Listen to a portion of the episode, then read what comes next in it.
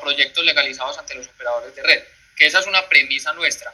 Siempre es muy importante que tú pongas ahí potenciar la competitividad de los clientes. Nosotros, de verdad, si nosotros no logramos potenciar al cliente y dejarlo totalmente funcional, en que no tenga problemas en el largo plazo, en que, en que no vaya a tener después un chicharrón con el operador de red, porque nosotros no lo legalizamos, hay, hay, hay clientes que no se legalizan. Entonces, esa es, esa es nuestra premisa, pues dejarlo al cliente lo más organizado para que no se tenga que desviar a atender el tema de la energía solar, sino que siga atendiendo su negocio y que potencie su competitividad con la energía solar.